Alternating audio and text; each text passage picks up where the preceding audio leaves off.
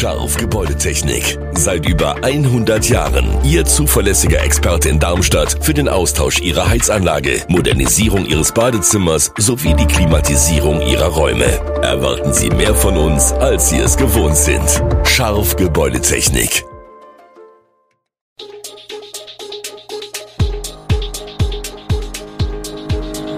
Gude, unser morgendliches News Update. Das Wichtigste aus Südhessen für Sie im Überblick. Guten Morgen aus Darmstadt an diesem 13. Oktober. Kleinkind stirbt nach Unfall in Rüsselsheim, Personalmangel bei Müllabfuhr in Darmstadt-Dieburg und rheinland-pfälzischer Innenminister Livenz tritt zurück. Das und mehr hören Sie heute im Podcast. Zu einem tragischen Unfall ist es am vergangenen Donnerstag in Rüsselsheim gekommen. Wie erst gestern bekannt wurde, ist dabei ein Kleinkind ums Leben gekommen, nachdem es im Stadtpark in den Teich gefallen war. Das einjährige Kind befand sich zu dieser Zeit in der Obhut einer Kinderbetreuung, während seine Mutter einen Deutschsprachkurs in Rüsselsheim besuchte. Die Staatsanwaltschaft bestätigt, dass ein Ermittlungsverfahren wegen des Anfangsverdachts der fahrlässigen Tötung eingeleitet wurde gegen die beiden Aufsichtspersonen des Kindes. Noch nicht abschließend geklärt ist jedoch, wie es zu dem Unfall kommen konnte.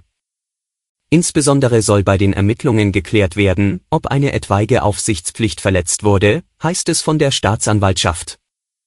Es sollen noch Zeugen zu dem Vorfall vernommen werden. Notärzte hatten das Kind zunächst noch reanimiert. Zwei Tage später, am 8. Oktober, ist das Kind in einer Mannheimer Klinik gestorben. Wo bleibt die Müllabfuhr? Diese Frage stellten sich vor wenigen Tagen Bürger in gleich fünf Städten und Gemeinden des Landkreises. In Dieburg, Münster und Eppertshausen blieb vergangene Woche der Sperrmüll stehen, in Dieburg und Messel wurden die Biotonnen nicht geleert. Das könnte künftig häufiger passieren, befürchtet Michael Schneider, Sprecher von Remondis, dem größten deutschen Unternehmen für Recycling, das auch für Teile Darmstadt-Dieburgs zuständig ist. Der Grund liege anders als noch im Sommer, weniger am hohen Krankenstand, sondern am Fachkräftemangel. Im schlimmsten Fall, der hoffentlich nie eintrete, müssten Bürger irgendwann ihren Müll selbst wegbringen, weil er nicht abgeholt werden könne, sagt Schneider. Bis zu 80.000 Berufskraftfahrer fehlten bundesweit schon jetzt, hatte der Entsorgungsverband BDE vor wenigen Tagen beklagt.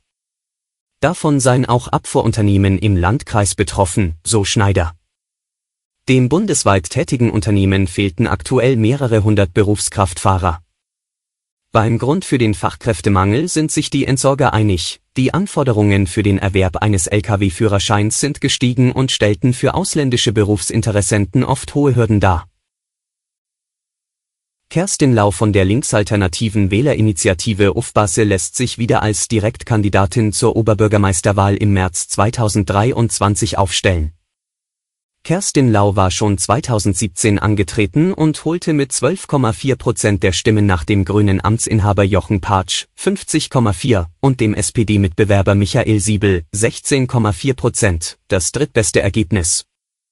Kerstin Lau ist die neunte Bewerberin um den OB-Posten und die zweite Frau. Gerne werde ich wieder kandidieren und noch lieber möchte ich gewinnen, sagt Kerstin Lau in einer Pressemitteilung.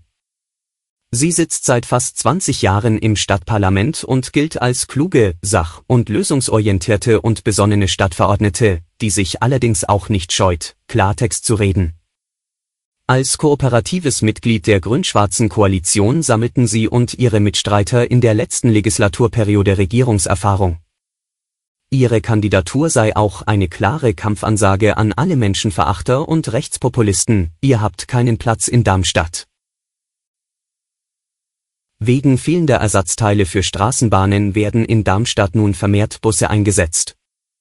Auf der Linie 4 zwischen den Stadtteilen Aheigen und Kranichstein verkehren ab 31. Oktober Ersatzbusse, wie die Stadt und das Verkehrsunternehmen Hiag Mobilo am Mittwoch mitteilten. In den vergangenen Wochen hätten immer wieder Fahrten ausfallen müssen, da nicht genügend Straßenbahnen zur Verfügung standen. Grund für den Ersatzteilmangel seien Lieferengpässe aufgrund des andauernden russischen Angriffskriegs auf die Ukraine. Hinzu seien in letzter Zeit mehrere Unfälle gekommen, durch die die Zahl der einsatzfähigen Bahnen weiter gesunken sei. Hunderte Lehrkräfte in Darmstadt haben seit Ende der Sommerferien noch kein Geld bekommen, viele erhielten in den letzten Tagen Abschlagszahlungen, aber nicht das volle Gehalt. Eine technische Auszahlungssperre sowie Termin- und Personalprobleme sollen dafür verantwortlich sein, sagen die zuständigen Landesbehörden. Betroffen sind ausschließlich Vertretungskräfte, 719 haben allein im Bezirk des staatlichen Schulamtes Darmstadt in diesem Schuljahr mit neuen Verträgen angefangen. Darmstadt-Schulleitungen sind seit Tagen in ständigem Austausch darüber und versuchen, den Schaden zu begrenzen. Der rheinland-pfälzische Innenminister Levens ist am Mittwoch zurückgetreten. Damit zog Levens die Konsequenzen nach immer massiverer Kritik an seinem Krisenmanagement am Abend und in der Nacht der Flutkatastrophe im Ahrtal. Nachdem erst kürzlich Polizeihubschrauber-Videos und der Einsatzbericht aus der Flutnacht aufgetaucht waren, stand er massiv in der Kritik, seine bisherige Position, wonach er und sein Ministerium am Abend kein vollständiges Lagebild gehabt hätten, war praktisch nicht mehr haltbar. Die Videoaufnahmen zeigen Menschen in höchster Not im Hochwasser und eine flächendeckende Katastrophe an der A. Am Mittwochmorgen hatten er und Dreier dann kurzfristig zu einer Erklärung in die Staatskanzlei eingeladen. In seiner Erklärung wandte sich Levens zunächst an die Menschen im Ahrtal. Sie haben Schreckliches durchleben müssen, sagte er. Das Ausmaß der Katastrophe habe sich niemand vorstellen können, auch ihm sei die Dimension erst am nächsten Morgen klar geworden. Er blieb dabei, dass er die Hubschraubervideos erst jetzt, rund 14 Monate nach der Flut, gesehen habe. Wenn er mit seinen Äußerungen zu den Videos in den vergangenen Tagen die Menschen an der A verletzt habe, dann tue ihm dieser Eindruck sehr, sehr leid, ich wollte die Gefühle dieser Menschen nicht verletzen. Und, es tut mir weh, im Zusammenhang mit dieser Flutkatastrophe als gefühlskalt bezeichnet zu werden. Gute Nachrichten für Millionen Mieterinnen und Mieter, Sie können wohl mit einer weiteren Entlastung bei den Heizkosten rechnen. Darauf haben der Bundesverband deutscher Wohnungs- und Immobilienunternehmen und der Deutsche Mieterbund am Mittwoch in Berlin hingewiesen. Eine entsprechende Empfehlung finde sich im Kleingedruckten des Zwischenberichts, den die Gaspreiskommission am Montag der Bundesregierung überreicht und den Bundeskanzler Olaf Scholz als sehr, sehr gute Grundlage für das weitere Vorgehen gelobt hat. Die Gaspreiskommission hat unter anderem vorgeschlagen, dass der Staat für alle Gaskunden die Dezemberrechnung übernimmt. Bezugsgröße ist der Septemberabschlag und nicht der reale Verbrauch in diesem Monat. Das Geld soll nicht an die Gaskunden ausgezahlt werden, sondern in Form einer Gutschrift in die Jahresabrechnung einfließen. Werden die Gaskosten mit dem Deckel für 2023 einigermaßen kalkulierbar, bleibt das Problem von Millionen Mieterinnen und Mietern, die bereits in diesem Jahr drastische Preis- und Abschlagserhöhungen zu verkraften haben. Für sie schlägt die Gaspreiskommission neben der Dezemberhilfe einen weiteren Hilfsfonds vor, der bisher wenig Beachtung fand. Alle Kunden sollen am Ende so gestellt werden, als hätten sie ab Januar 2022 die 12 Cent zahlen müssen, erklärt DMB-Präsident Siebenkotten. Das muss dann 2023 mit der Abrechnung für 2022 glattgezogen werden.